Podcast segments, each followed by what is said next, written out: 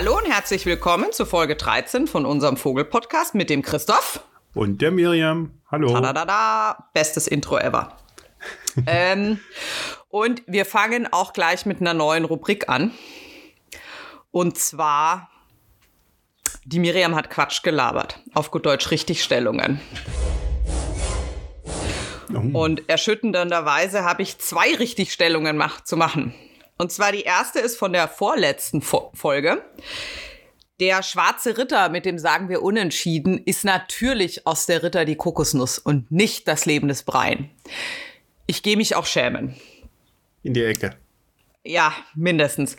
Und das zweite ist aus der letzten Folge. Da habe ich nämlich gesagt, dass der Rabe sich Wölfe und Präriehunde zunutze macht, um große Kadaver aufzumachen. Und das ist ein, nun ja, in meinem Kopf klang das richtiger. Das ist natürlich kein Präriehund. Ein Präriehund ist, wie der Zuhörer, wie die Zuhörerin auf Instagram korrekt bemerkt hat, ein kleines Nagetier.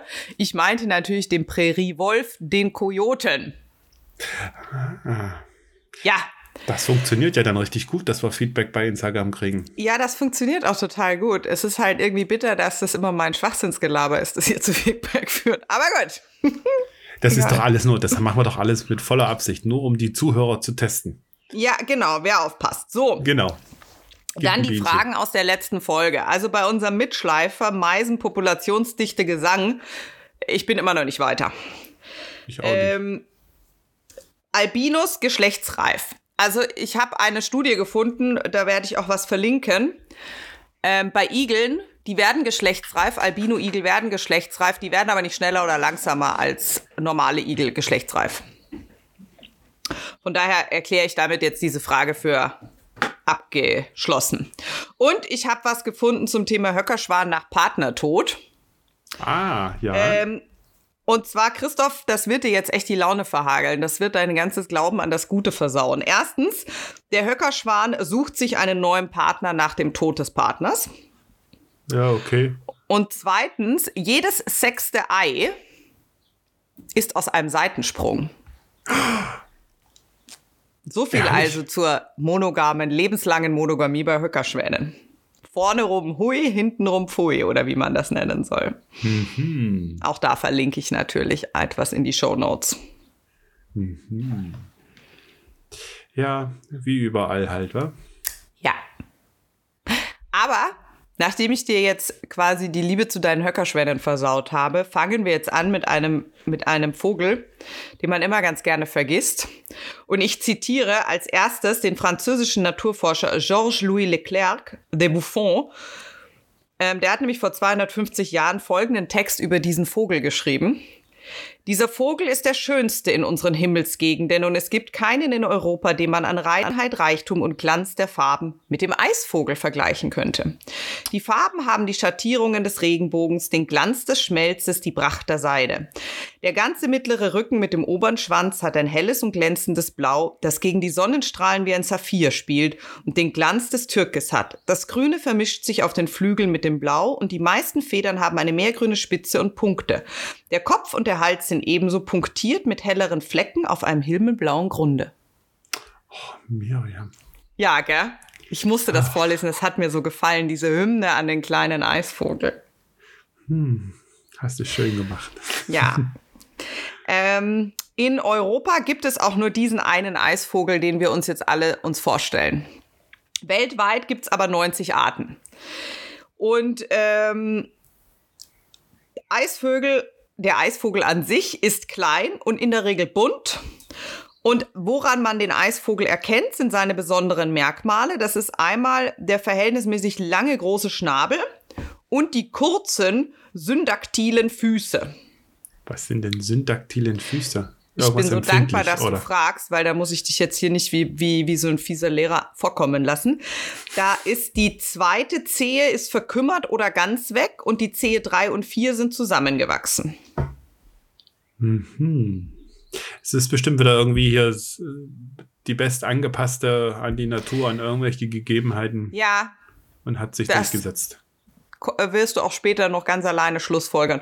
Übrigens, wenn es hier so dunkert und donkt, das ist der wahnsinnig elegante Hund, der sich gerade neben mir niedergelassen hat. Und naja, es wird keine prima Ballerina aus ihr. Zurück zum Eisvogel.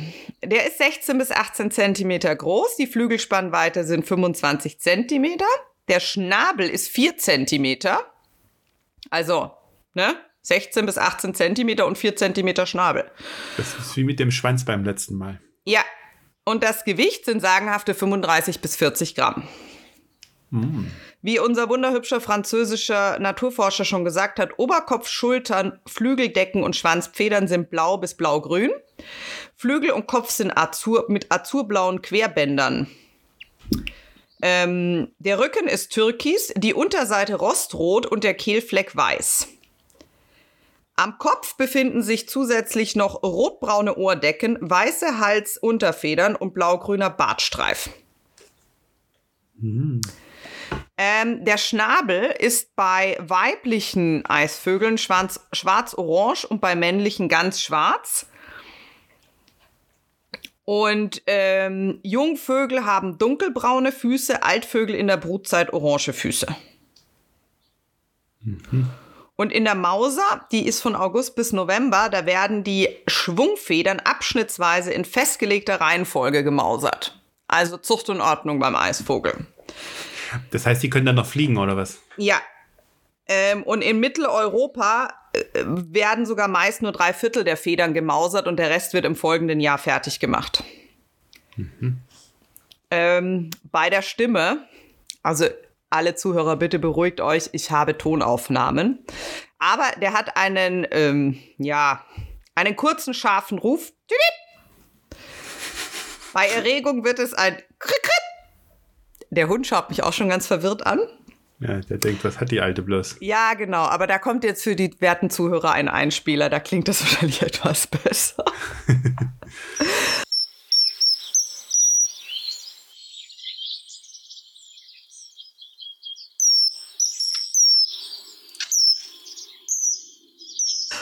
Ähm, Lebensraum des Eisvogels ist Europa, Asien, Nordafrika, Indonesien. Er kommt nicht vor auf Island, in Nordschottland, in Nordskandinavien und in Sibirien. Und die mhm. Frage ist, ob du dir denken kannst, wieso? Weil da kein Eis ist. Das war jetzt dumm. Nee, er bestimmt schon. Also, du hast es jetzt zwar falsch rum gesagt, der Eisvogel braucht offenes Süßwasser. Das heißt, er wird natürlich in Gegenden sein, wo nicht alles zufriert. Ah, okay. Und prinzipiell ist es ein Standvogel. Es gibt aber auch Zugvögel. Und wenn sie dann ziehen, können die bis zu 1000 Kilometer Strecke machen. Die 60 Gramm. 40, ja. Und man muss auch sagen, die Damen fliegen im Zweifel auf der Suche nach Brutgebieten weiter als die Herren. Mhm. Warnung, den kleinen sexistischen Witz bitte hier denken. Ähm, Und ab November wird für den Winter aufgefuttert. Da steigern wir uns dann von 40 Gramm auf 44 bis 46 Gramm. ja, habe ich mir auch gedacht, so, ne? Okay. Ähm, und prinzipiell leben Eisvögel an mäßig schnell fließenden oder stehenden klaren Gewässern mit ähm, Kleinfischbestand. Und was er auch braucht, der Eisvogel, ist ein Angebot an Sitzwarten, wenn möglich Gehölze. Da kommt jetzt nämlich dein äh, syndaktilischer Fuß und deine Evolution ins Spiel, weil wenn der dann nämlich auf diesen Ästen über Wasser sitzt, braucht er halt einen Fuß, der sich gut auf so einem Ast festhalten kann. Mhm. Ähm, Macht Sinn. Außerhalb der Brutzeit lungert man auch ganz gerne am Meer rum. Mal so recht menschlich, der Eisvogel, ne? Kaum sind die Kinder aus dem Haus, kann man sich auch mal Urlaub am Meer gönnen. ähm, gebrütet wird an Steilufern oder in großen Wurzeltellern mit Erde oder Hohlwege oder Gräben. Ja, was frisst der Eisvogel? Fisch, Wasserinsekten, Larven, Kleinkrebse, Kaulquappen. Bis zu 9 cm lang und 2 cm breite Stücke sind am Stück verschlingbar. Ja. Und die Jagdmethode der Wahl ist das sogenannte Stoßtauchen. Von der passenden Sitzwarte über dem Wasser oder in Wassernähe wird beim Anblick von potenzieller Beute schräg nach vorne unten ins Wasser gestürzt. Und es wird zusätzlich mit kurzen Flügelschlägen auch noch beschleunigt. Und er hat beim Eintauchen hat er die Augen offen und die Nickhaut wird vorgezogen und schützt dadurch das Auge. Die Nickhaut ist das dritte Augenlid, das eigentlich relativ viele Tiere haben. Und beim Eisbären kann man sich die Nickhaut als eingebaute Sonnenbrille vorstellen. Mhm. Hat der Eisvogel sich dann seine Beute gecatcht, dann wird an der Wasser. Nee, Quatsch. Beim Eintreten in die Wasseroberfläche macht er sich lang und die Flügel werden ganz eng angedrückt. Und dann, das finde ich jetzt sehr amüsant, kurz vorm Ergreifen der Beute wird gebremst. Eine Unterwasserbremsung mit Flügel und Beinen.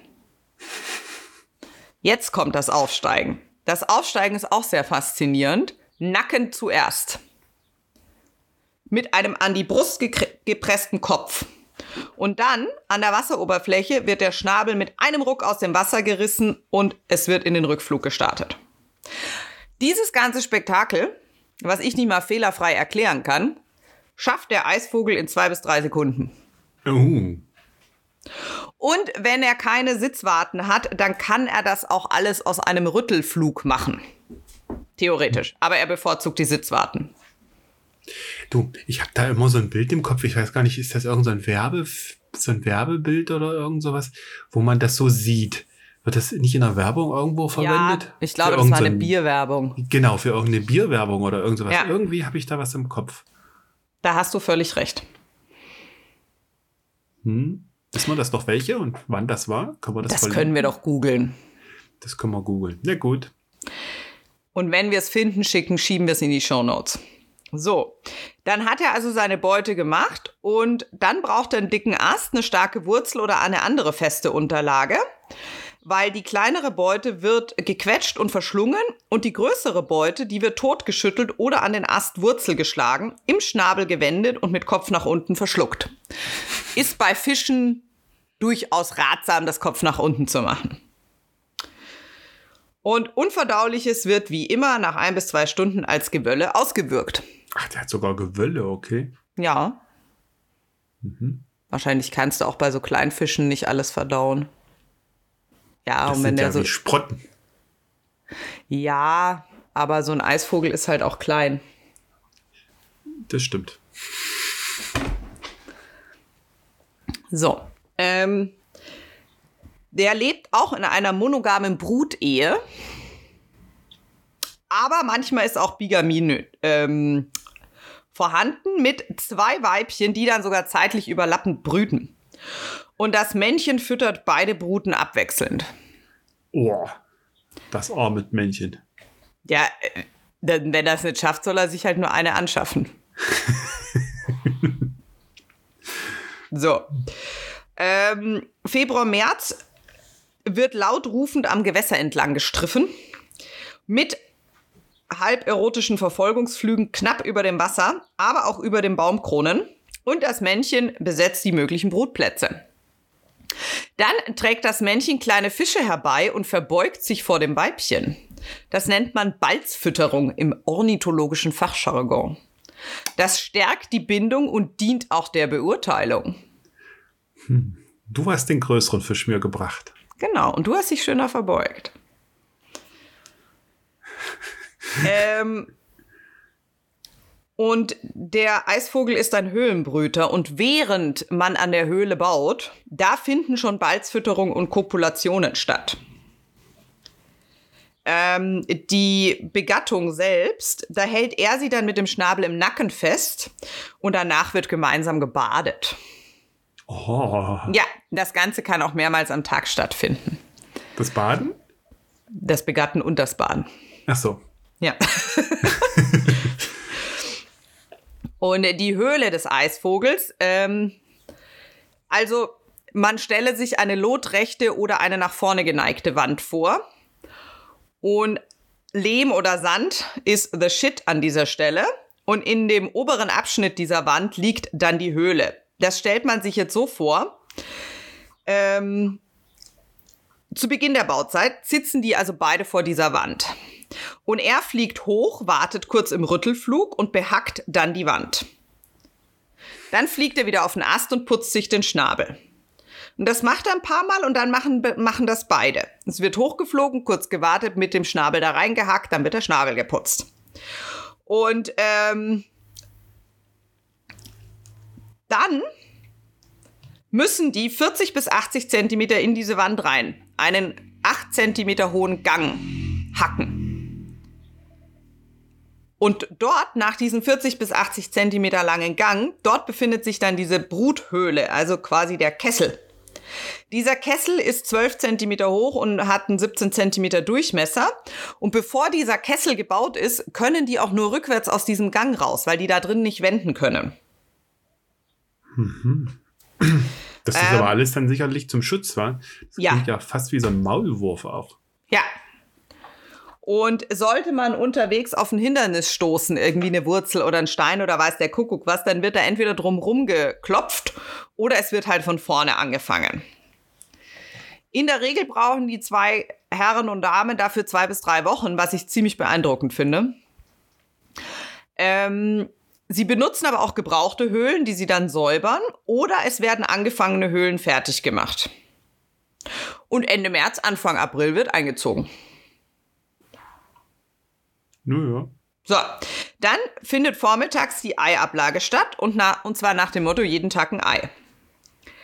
Die Eier sind weiß, glatt und fast kugelrund. Und jetzt, Achtung, Christoph, extra für dich habe ich mich auf die Eierfarben fokussiert. In den ersten Tagen zart rosa, danach porzellanweiß. Oh. Sechs bis acht Eier, 4,4 Gramm im Schnitt. Nachts brütet in der Regel das Weibchen und die Wachablösung findet außerhalb der Höhle statt.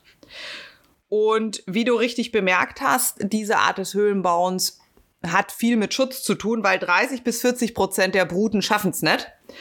Und zwar entweder Hochwasser oder Prädatoren sind da die Feinde des, der Saison.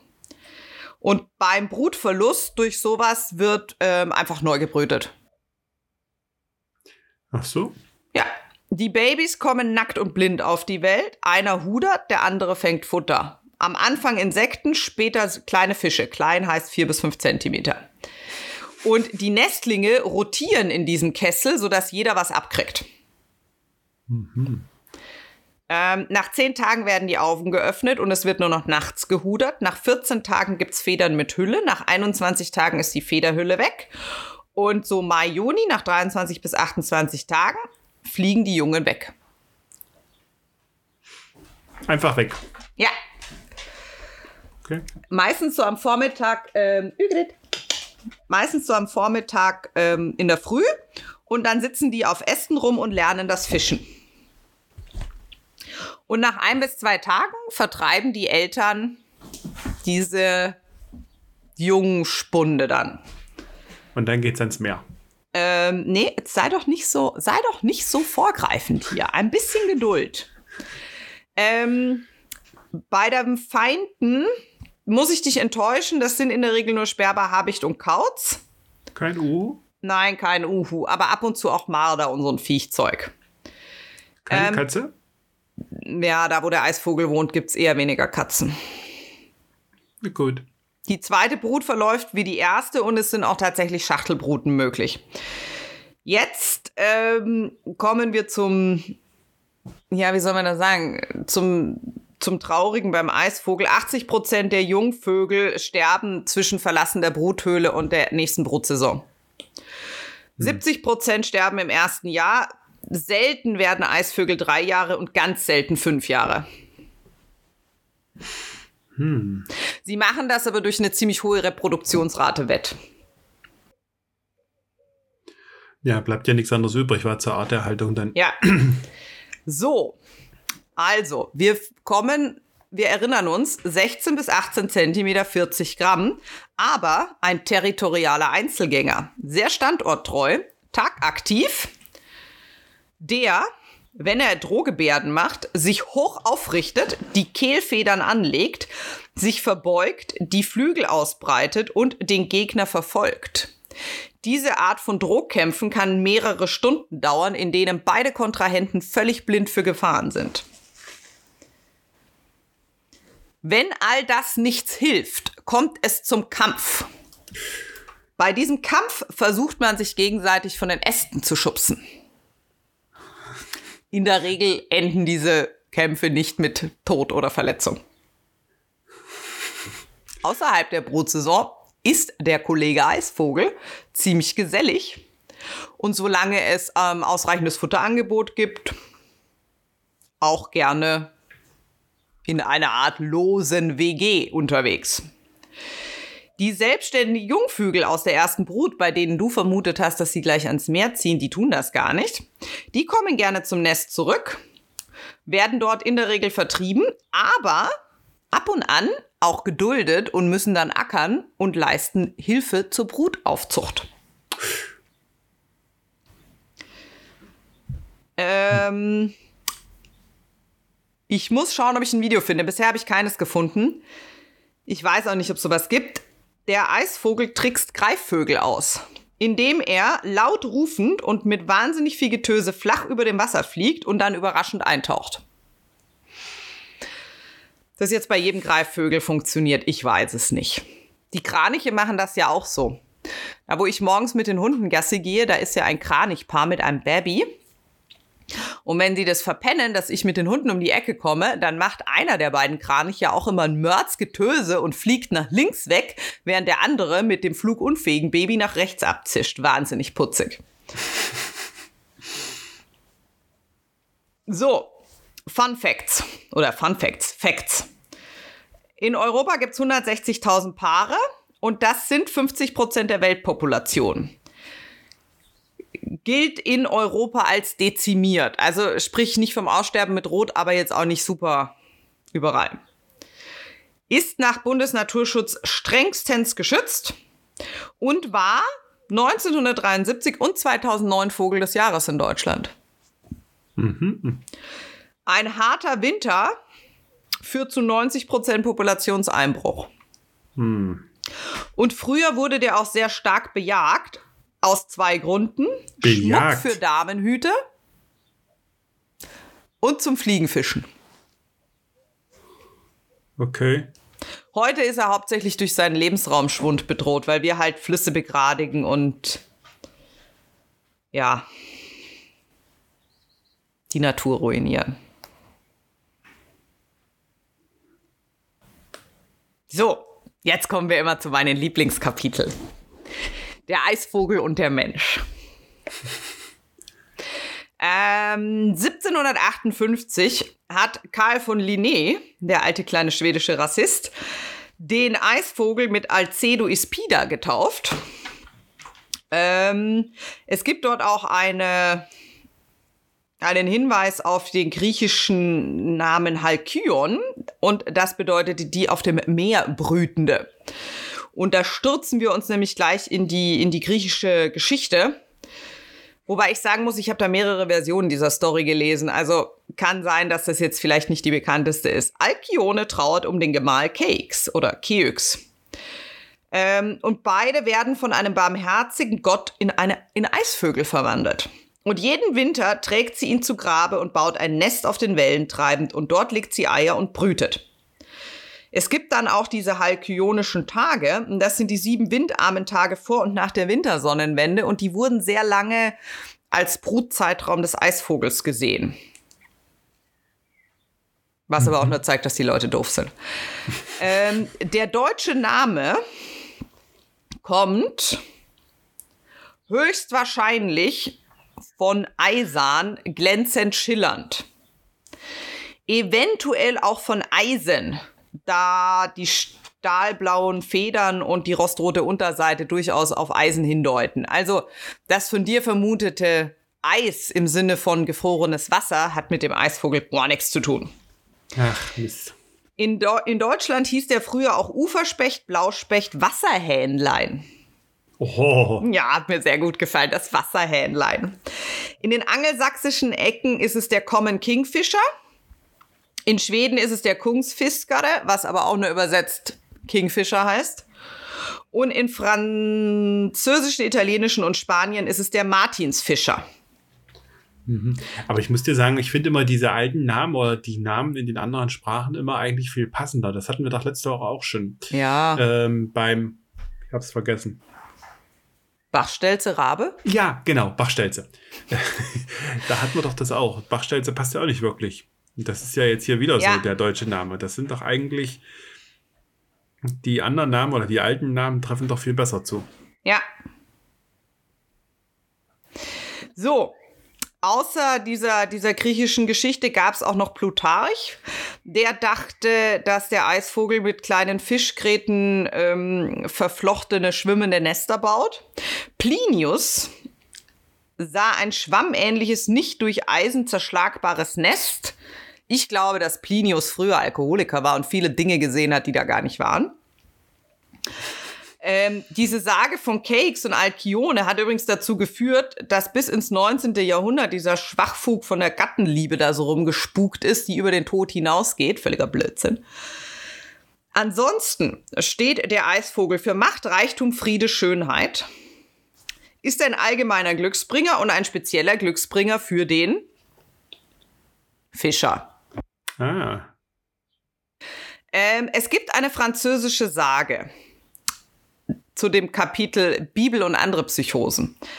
In einer, ich weiß auch nicht, warum die Franzosen mit dieser Sage aufgekreuzt sind, aber laut dieser französischen Sage war der Eisvogel früher grau. Und auf Noahs Geheiß, ja genau, der Typ mit der Eiche, musste der der Taube hinterherfliegen. An dieser Stelle frage ich mich, wieso musste der eigentlich der Taube hinterherfliegen? Was ist denn das für ein frühzeitliches Taubenbashing? Auf jeden Fall sollte der den Wasserpegel kontrollieren und musste aber leider Gottes einem Sturm ausweichen und dadurch flog er zu hoch, weswegen der Rücken die Farbe des Himmels bekam und die Unterseite von der Sonne verbrannt wurde. Und er konnte die Eiche dann nicht mehr finden und sucht noch heute am Wasser entlang den lieben Noah.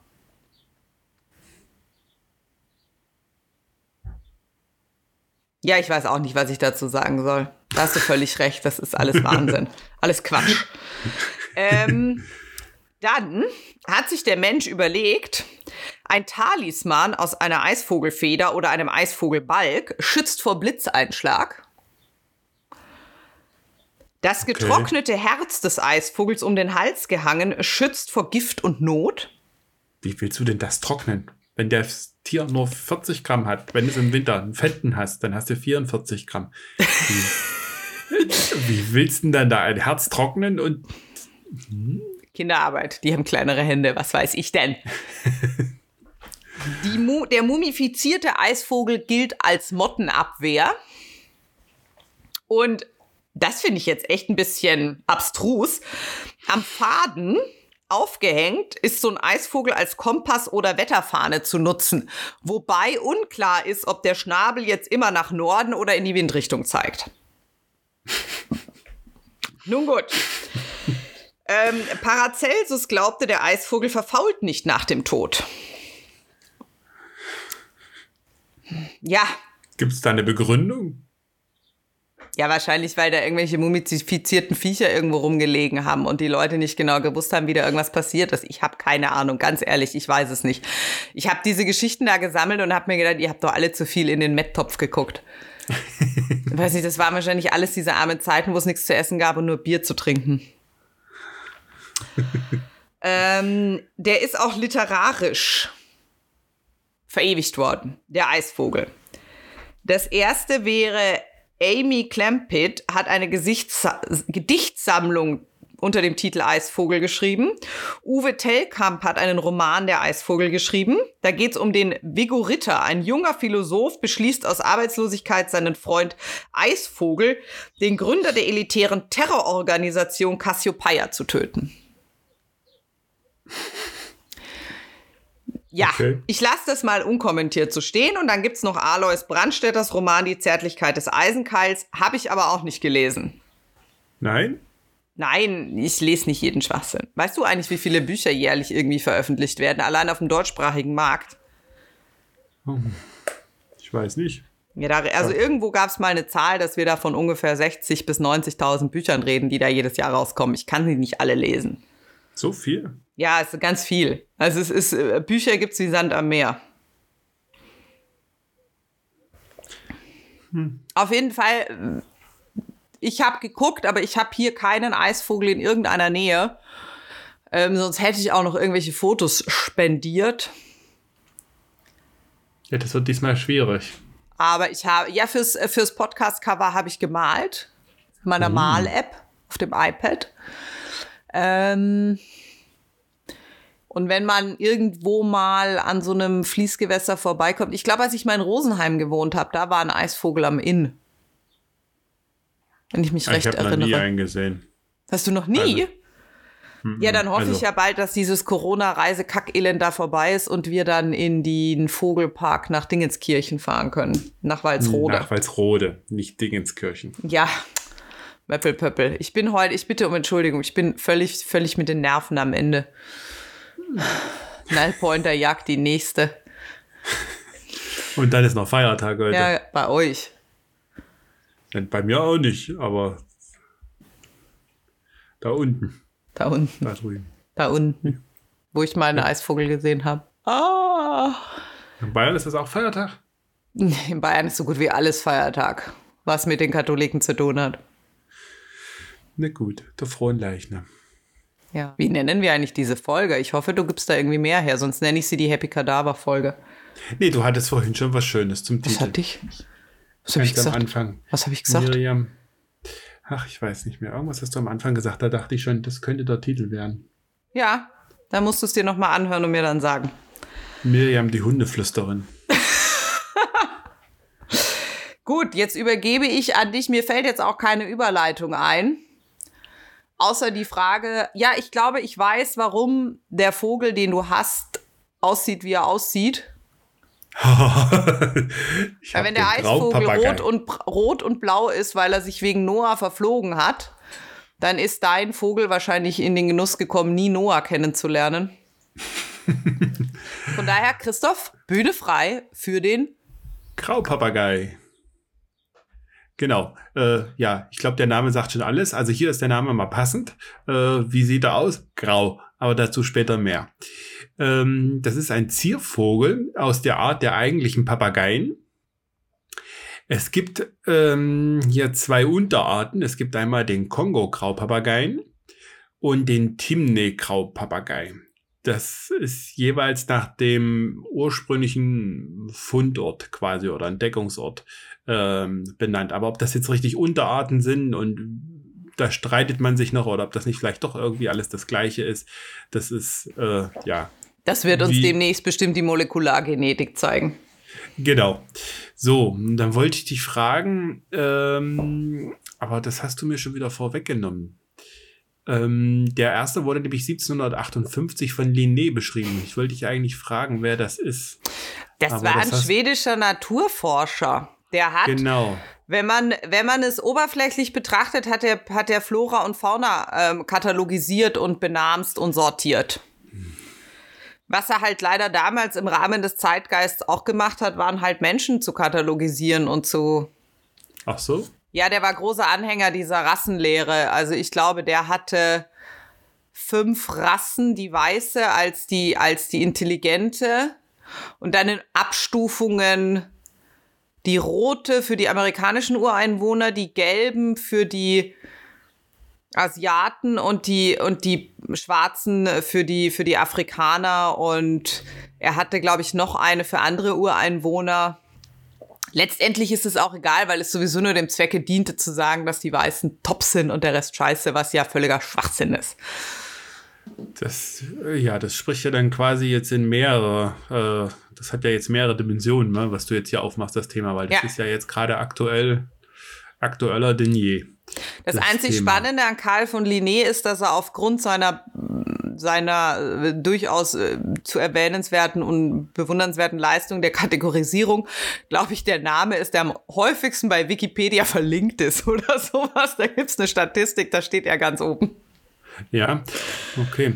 Ja, also das ging völlig nach hinten los, weil ich dachte, ich erwische dich mal bei etwas, was du nicht weißt, aber das war dann wohl nix.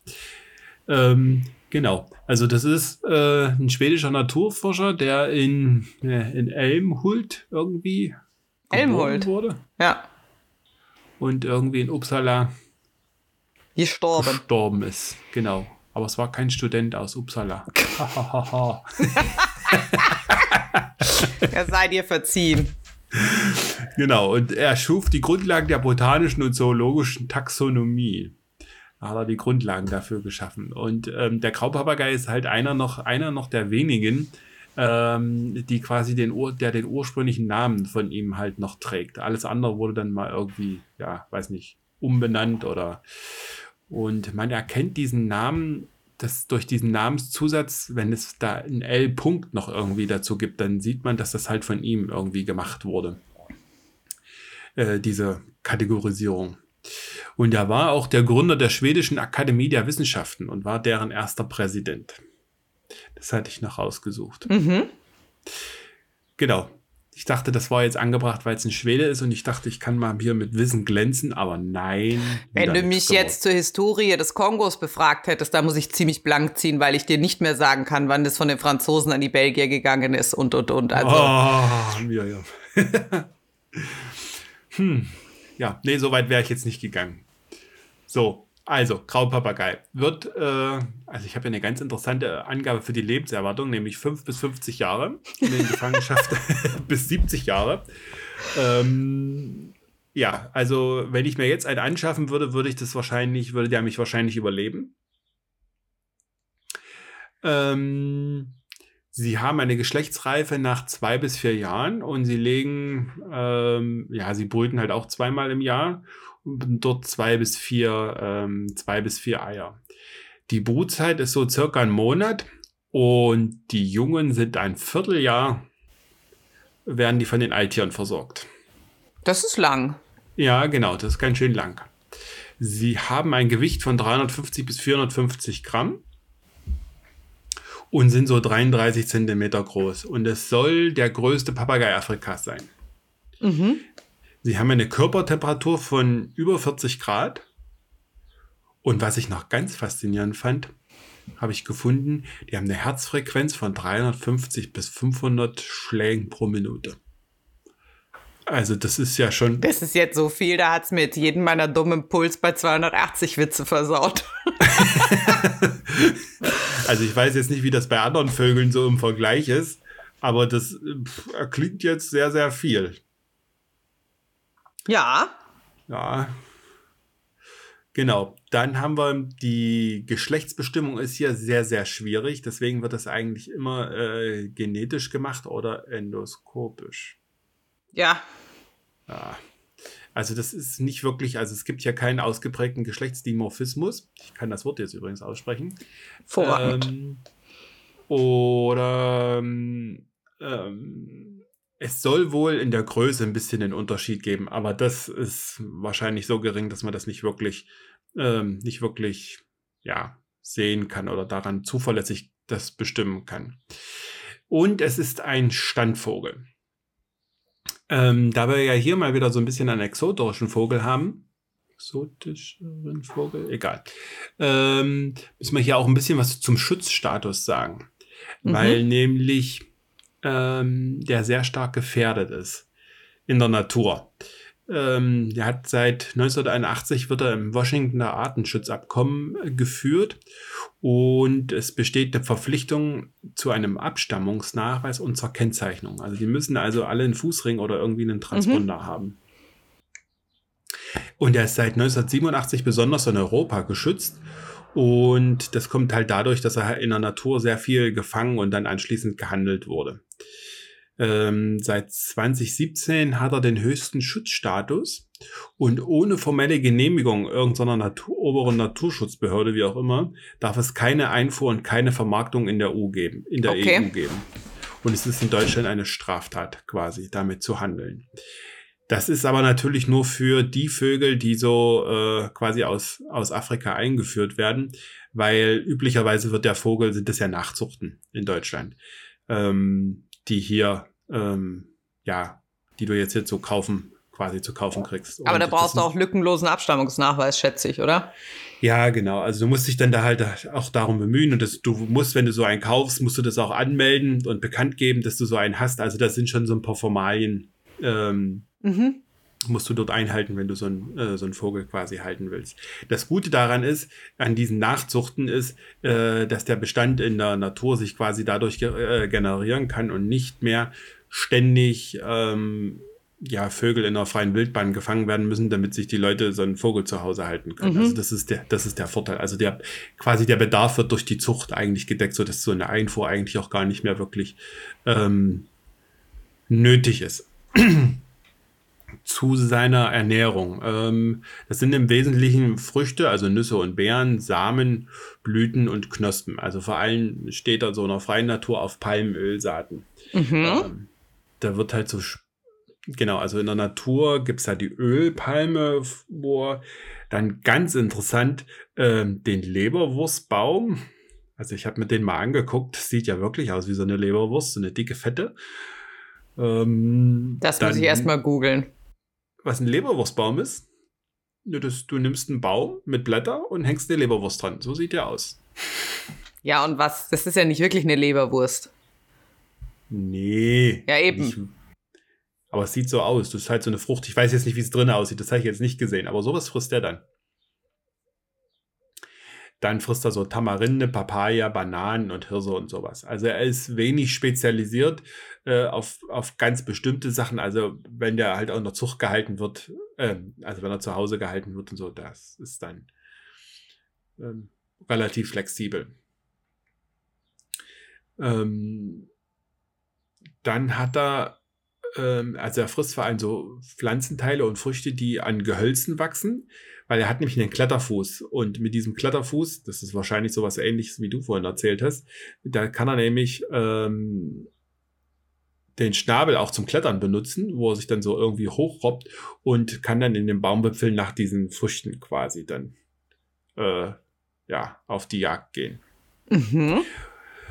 Und ähm, er frisst auch teilweise Erde und Lehm. Ähm, da wird vermutet, dass es halt zur Mineralaufnahme äh, äh, nötig ist und zur Entgiftung. Mhm. Also sowas kommt dann auch vor. Also wenn man das so in Volieren, da gibt es auch dann auch, glaube ich, solche Vögel, solche, solche, ich weiß nicht, Lecksteine oder wie das heißt, die dann da so reingehängt werden, solche ja. Kalksteine für Vögel und sowas. Ähm, das wird dann damit quasi wahrscheinlich äh, abgedeckt. So, kommen wir zum Aussehen. Hat man ja schon kurz gesagt, also im Wesentlichen hat er ein graues Gefieder, das Gesicht ist weiß, die Augen sind unbefiedert, der Kopf ist heller, der Schnabel ist schwarz und er ist äh, ein leuchtend hellroter Schwanz. Die Weibchen sind halt etwas kleiner und die Jungtiere haben ein leicht braun-graues Gefieder. Die zweite Unterart dieser Timneh-Graupapagei ist kleiner und äh, grauschmutzig. Also ich habe mal zwei Bilder von denen gesehen und nebeneinander gehalten. Also eigentlich gefällt der Kongo Graupapagei, der gefällt mir deutlich besser. Das andere ist wirklich also grauschmutzig. Das sieht schon, ja, konnte man deutlich erkennen auf den Bildern. Okay. Also wenn wir jetzt zur Verbreitung kommen, reden wir natürlich von der Verbreitung in der freien Natur, weil sonst müsste man ja sagen, in Deutschland kommt er halt auch vor, wa? aber das ist jetzt ja nicht sein ja, ich gehe davon äh, aus, dass der wohl auf der ganzen Welt gehalten wird, aber. Genau, also wahrscheinlich ja. Ähm, aber in der freien Natur kommt dann Zentral- und Westafrika halt vor. Mhm. Und dort in den, vor allem in den tropischen Regenwäldern. Mhm. Ähm, da haben wir zum Beispiel der Kongo-Graupapagei, kommt halt von äh, nordwärts bis Südnigeria vor und in den Kamerun und in, der Zentralafrikanischen Republik. Und nach Osten geht es bis West-Kenia und Nordwest-Tansania. Mhm. Ähm, die Kernbereiche sind Gabun, die Republik Kongo sowie der Norden und die zentralen Teile der Demokratischen Republik Kongo. Also dort ist er so halt. Äh, ich glaube, das ist so alles Äquatornähe irgendwie. Ja. da, wo Afrika quasi die Linkskurve macht. Wenn du dir Afrika als Pistole vorstellst, da wo dein Zeigefinger liegt. Ah ja, ja, genau. Ja, das hast du aber sehr schön bildlich erklärt. Ja, manchmal habe ich es drauf. ähm, der Timney Graupapagei, der kommt im Südwesten von Sierra Leone, Liberia und im Südosten von Guinea vor. Also ich würde jetzt behaupten, das müsste auf der anderen Seite von Afrika sein, also Richtung Osten. Äh, nee, das ist, Sierra Leone und so, das liegt da auch an dem, äh, Pistolenschaft da. Das ist alles die linke westliche Ecke da. Ja, müssen wir in Topografie noch mal ein bisschen nacharbeiten. Ja, wir können mal einen Geografiekurs machen. okay, also er braucht tropische Regenwälder, Mangroven und Feuchtsavannen, wo er sich äh, aufhalten kann. Und dort kommt er üblicherweise tagsüber paarweise vor. Und nachts in der Abenddämmerung findet man sich dann halt in Schwärmen zusammen. Und sie leben hier in einer speziellen Hackordnung. Das ist nämlich bei den Krankheiten, habe ich gelesen, besonders interessant, um die Hackordnung quasi den Rang, den sie dort innehaben, nicht zu gefährden, zeigen sie nämlich auch nicht so schnell Krankheitssymptome. Die werden so lange wie möglich nämlich versteckt, äh, um die Hackordnung quasi nicht zu gefährden, dass sie dann da drinnen irgendwie absteigen. Also man ist da schon, ähm, ja, äh, versucht man robust zu sein. Also nicht so. Man versucht robust zu sein. Ja, also nicht so Männergrippe-like. So. ähm, genau. Dann haben wir äh, zu seiner Stimme, muss man sagen, äh, müssen wir jetzt hier sagen, äh, reden wir erstmal darüber, was er noch freien Wildbahn so hat. Da verständigen sich Graupapageien mit Kreischlauten und schrillen Pfeifen.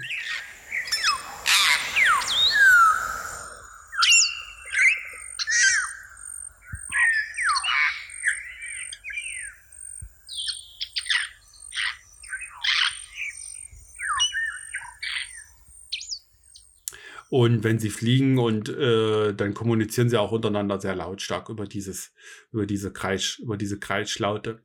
Was sie machen, wenn sie in menschlicher Haltung sind, ich glaube, das ist äh, jedem, jedem klar. Also gibt es natürlich auch diese Kreischlaute, aber er kann natürlich auch ein bisschen sprechen.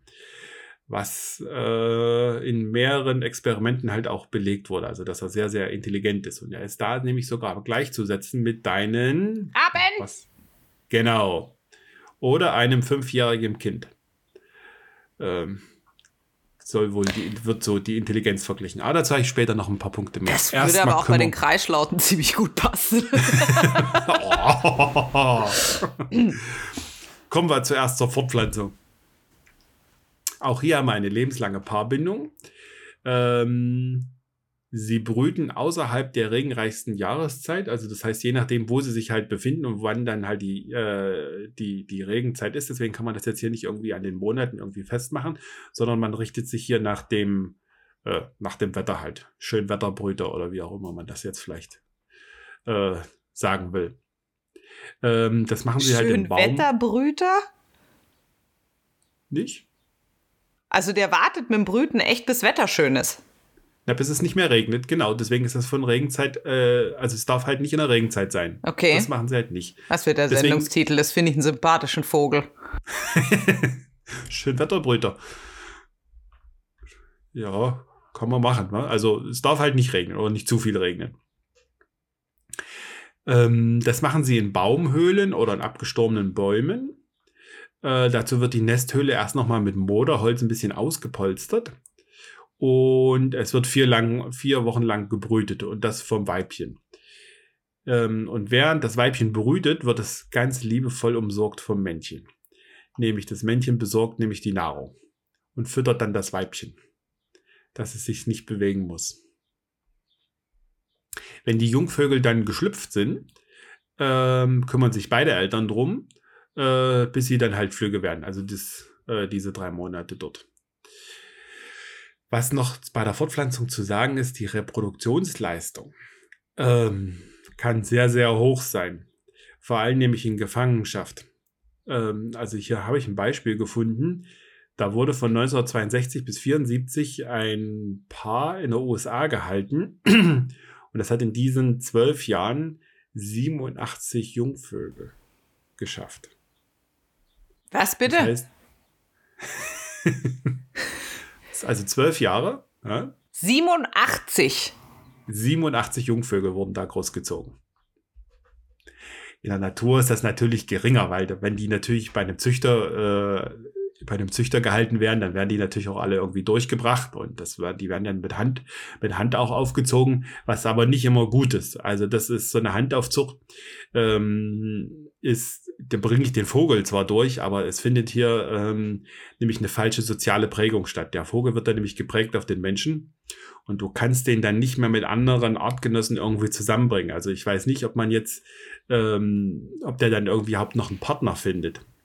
Ja, das hast Wenn du ja ganz viel bei, bei Handaufzuchten. Hm, also das, die werden dann richtig aggressiv untereinander. Also ich weiß nicht, ob das dann noch eine zweite Generation geben wird von diesen Handaufzuchten. Also das ist, ähm, also es wird sehr in der Literatur sehr, sehr kritisch gesehen, diese Handaufzuchten bei Graupapageien. Das kann ich durchaus verstehen. Also ich finde, ja. das ist aus, aus der Hundezucht, auch wenn das viele nicht ähm, wahrhaben wollen, sollte man sich das sowieso gut überlegen, ob man alles durchpäppeln muss. Ja, das ist nämlich genau dann der Punkt, ne? inwieweit man das dann wirklich besser ist, wenn man das vielleicht halt nicht macht. Das ist ja. zwar schön und vielleicht ein Erfolg, wenn man das dann alles so durchkriegt und wenn man den dann verkaufen will, was man ja als Züchter dann halt machen will, dann hat man zwar, aber der, der den kauft, der hat dann sicherlich nur bedingt Spaß, weil so ein Vogel muss halt auch unterhalten werden. Also der, ich will jetzt nicht sagen, dass der an Langeweile stirbt, aber der wird dann krank. Also der braucht. Da gehe ich schon von aus. Also ich glaube, so ein Papagei ist genauso anspruchsvoll wie, wie eine Jagdhunderasse oder weiß der Kuckuck was. Ja, also der braucht richtig mehr, eine mehrstündige Beschäftigung, wenn der dann gehalten wird und dann ähm, wenn er da seinen Partner nicht hat. Deswegen ist er auch absolut äh, verpönt, den einzeln zu halten. Also er muss immer als Paar gehalten werden. Sonst ist das, ähm, ja, sonst wird er halt krank und es ist halt nicht artgerecht dann am Ende. Ich glaube vor allem, dass das sogar in Deutschland Gesetz ist inzwischen. Das weiß ich nicht, aber das ist auf, also es wird sehr, sehr kritisch gesehen, wenn man den einzeln hält. Also das sollte man, sollte man nicht tun. Wobei ich jetzt nicht wirklich viel zum äh, sozialen Verhalten untereinander gefunden habe. Also ob die sich jetzt da gegenseitig putzen oder was da halt äh, so, so passiert. Also das soziale Verhalten war jetzt ein bisschen dürftig.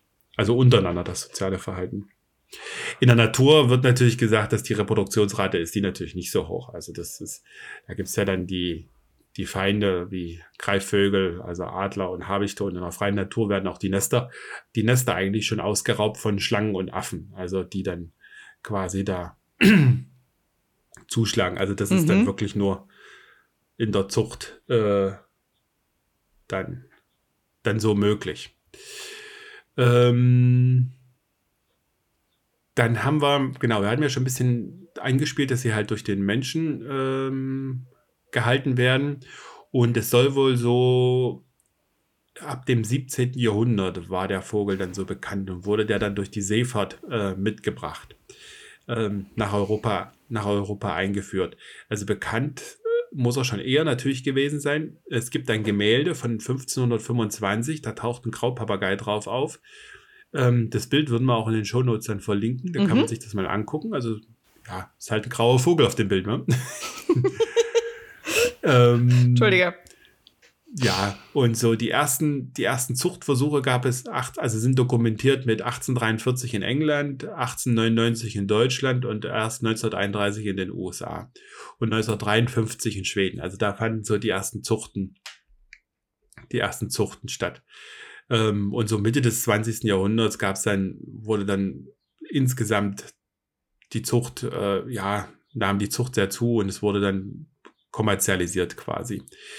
Ähm, und führte halt auch dazu, dass es halt nicht mehr aus dem Freiland der Bedarf gedeckt werden musste.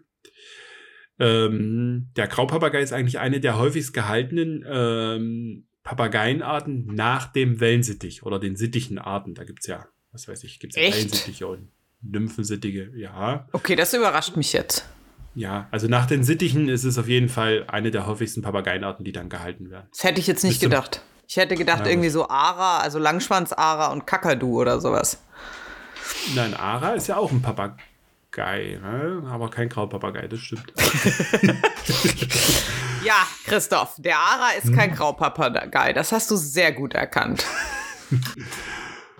Äh, ja, also was natürlich so typisch ist, was natürlich so zu Hause gehalten wird, sind halt natürlich Wellensittiche. Da haben wir, das wäre vielleicht auch mal noch ein Thema, oder? Wenn wir mal wieder einen exotischen Vogel machen wollen. Dass man sich mit einem Wellensittich mal auseinandersetzt. Ja. Ich mag deine Begeisterung. Das sind nicht so meine Vögel. Nee. Nee. Nee. Na gut. Ja. Ähm, die sind hier ähm, bei den Graupapageien, die sind natürlich auch bei dem, wenn sie ihren Partner verlieren äh, oder ihre Bezugsperson halt bei Handaufzuchten, aus, äh, reagieren sie äußerst sensibel und das erkennt man dann dadurch, dass sie anfangen, sich zu rupfen. Mhm. Also es ist immer irgendwie eine, eine Gruppen- oder, also besser ist natürlich eine Gruppenhaltung, aber zumindest muss, müssen sie paarweise gehalten werden. So, jetzt kommen wir so ein bisschen, ähm, ein bisschen zu, den, zu der Intelligenz. Also die können sogar Werkzeuge gebrauchen. Also mhm. sie nehmen zum Beispiel, um das Gefieder zu putzen, benutzen sie teilweise Zweige, um überall richtig ranzukommen. Also wie kannst du dir vielleicht vorstellen, wie so eine Bürste für den Rücken oder so, keine Ahnung. ähm, ja, genau. Oder dass sie äh, zum, zum Trinken halt hohle Gegenstände benutzen. Also um sich das dann quasi so als Glas wie, wie mhm. oder glasartig dann zum, zum Schnabel führen. Also das, das können sie schon. Das wird natürlich vor allem in der, ähm, in der, also wenn man den sich zu Hause hält, beobachtet in der Natur, ist das halt schwierig zu beobachten. Dann haben wir so, so ein paar bekannte äh, Graupapageien, die so, äh, die man vielleicht kennen könnte. Das ist einmal der Graupapagei Alex. Kennst du den, Miriam? Nee, ist das der von Haydn? Nee, das ist der zweite Bekannte. Das Aha. ist aber nicht der von Haydn, nicht von Haydn. Also es ist von der Irene Peppersberg äh, in der USA wurde die, äh, wird der gehalten. Jetzt kann ich noch mal mit Wissen glänzen. Weißt du denn, was Alex heißt oder warum der Alex heißt? Ich weiß nicht mal, wer Irene Pepperberg ist, also nein. Nein. Naja, das geht ja um das Wort Alex. Ähm, das heißt nämlich, das ist eine Abkürzung für Avian Learning Experiment. Aha. Genau, daher kommt das Wort Alex in dem Falle. Ähm, Genau, und das verlinkt man auch in den Show Notes. Äh, gibt, es, äh, gibt es ein paar tolle, tolle Videos und Artikel ähm, von der Irene Pepperberg, was sie dort halt alles so gemacht hat mit den Tieren. Und es gibt auch, der ist dann 2007 ist der gestorben, der ist nicht ganz so alt geworden, von 1976 bis 2007 hat der nur gelebt und ist dann irgendwie ich habe dann mal nachgelesen, ich habe aber dann die Krankheiten nicht so richtig verstanden. Also das war, fing irgendwie 14 Tage vor seinem Tod, dann hat er irgendwie irgendwas gehabt und ist dann irgendwie von der Stange gekippt. Mhm. Genau, sie hat ihn benutzt, um die menschliche, äh, um ihm die menschliche Sprache nahe zu bringen.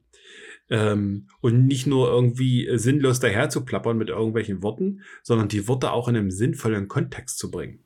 Jaha. Das, das genau, schaffen ja viele Menschen nicht. Äh, sie hat also 19 Jahre mit ihm trainiert und er hatte dann einen aktiven Wortschatz von circa 200 Wörtern. Auch das schaffen viele Leute nicht.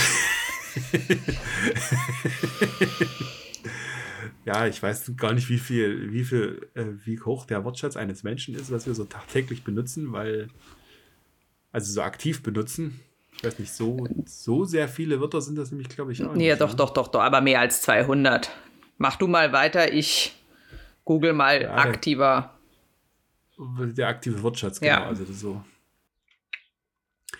Ähm, er kann sogar begrenzt zählen und er kann sogar Wünsche äußern. Und er kann sogar eingeschnappt sein.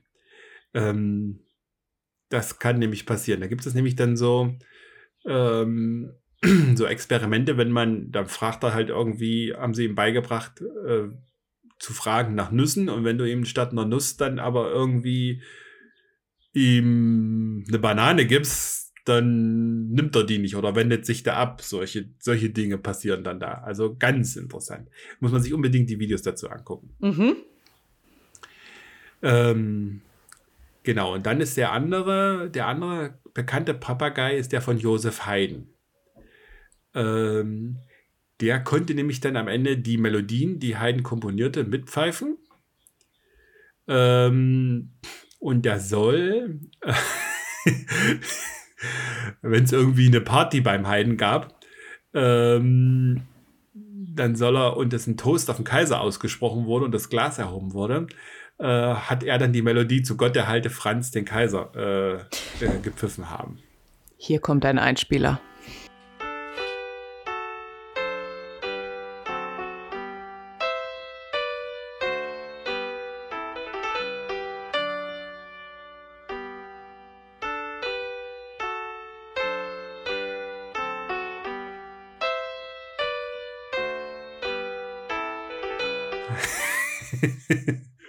da gibt es einen Einspieler für, ja?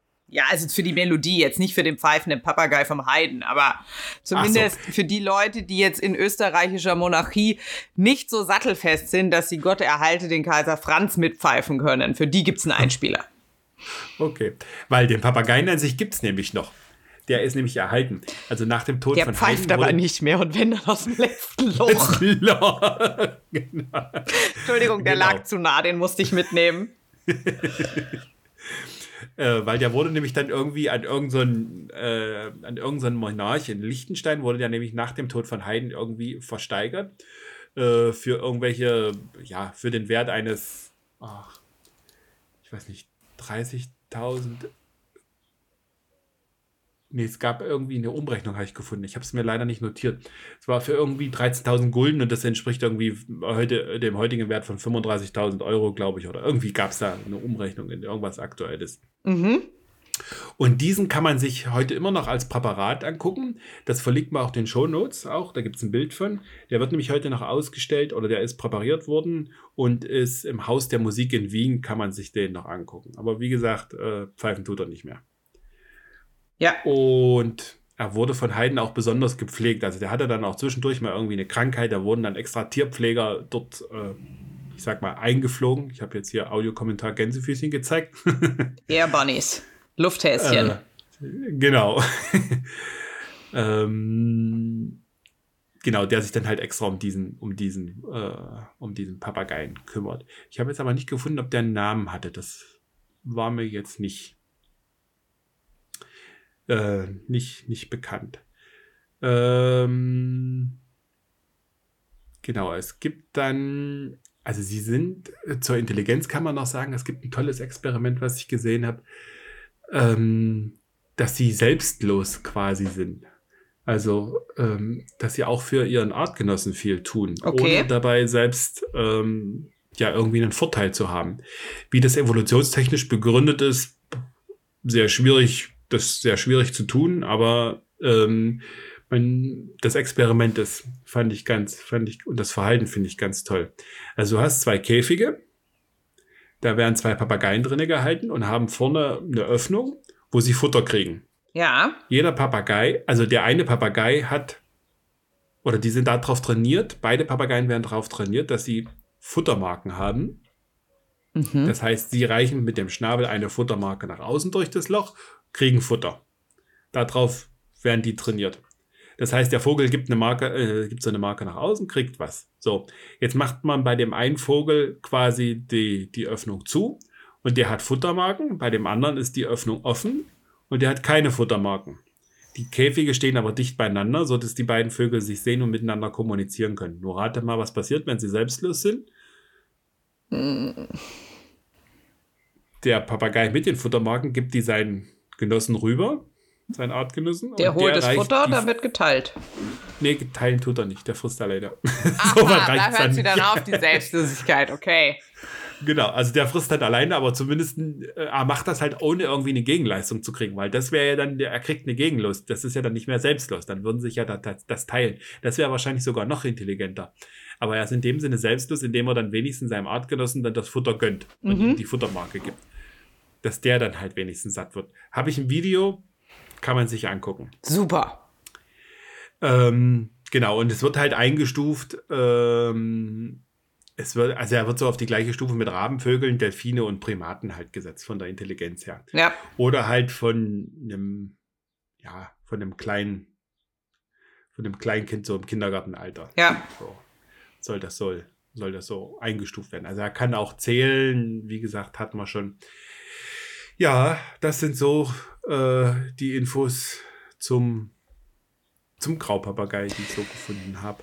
So bibeltechnisch und sowas habe ich jetzt nichts. Naja, wenn der aus dem ähm, Kongo kommt. Genau, ja, ist das eher schwierig.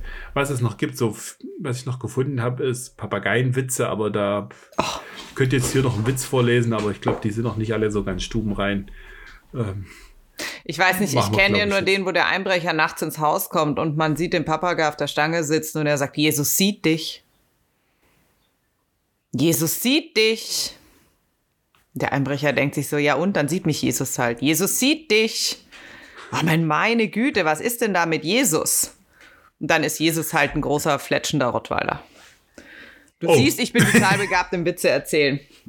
Ich wollte jetzt aber eigentlich auch zum aktiven und passiven Wortschatz was Schlaues loswerden. Ich habe nämlich gegoogelt, während du berichtet hast. Ja, und? Also, als deutscher Muttersprachler hat man im Schnitt 12.000 Worte in seinem aktiven Wortschatzspeicher. Aber Achtung, das ist nur der Durchschnitt. Je nach Person schwankt der individuelle Wert zwischen 2000 Wörtern und 20.000 Wörter im aktiven Wortschatz. Der passive oder auch rezeptive Wortschatz dagegen ist viel größer. Der kann für einen deutschen Muttersprachler bis zu 100.000 Worte umfassen. Und mhm. Fremdsprachen lernen als Anfänger, wenn du bis zu 2000 Worte gelernt hast, kommst du durch die meisten Alltagssituationen problemlos durch. Und drei bis 4.000 Worte ist dann schon Mittelstufe und Oberstufe ist ähm, 6.000 Worte in einer Fremdsprache. Da bist du dann richtig gut. Mhm. Man kann sich da online auch solche Tests googeln und das dann machen, aber naja. Hat natürlich viel mit Bildungsstand zu tun und viel mit der Frage, ob man liest und, und so weiter und so fort. Genau, also ich würde jetzt nicht behaupten, also jetzt 12.000 Worte verwende ich. Aktiv. Irgendwie. Ja, ja, ja. Weiß ich nicht, ich zähle die Worte nicht, die ich verwende, ich hau die einfach raus. ja, okay.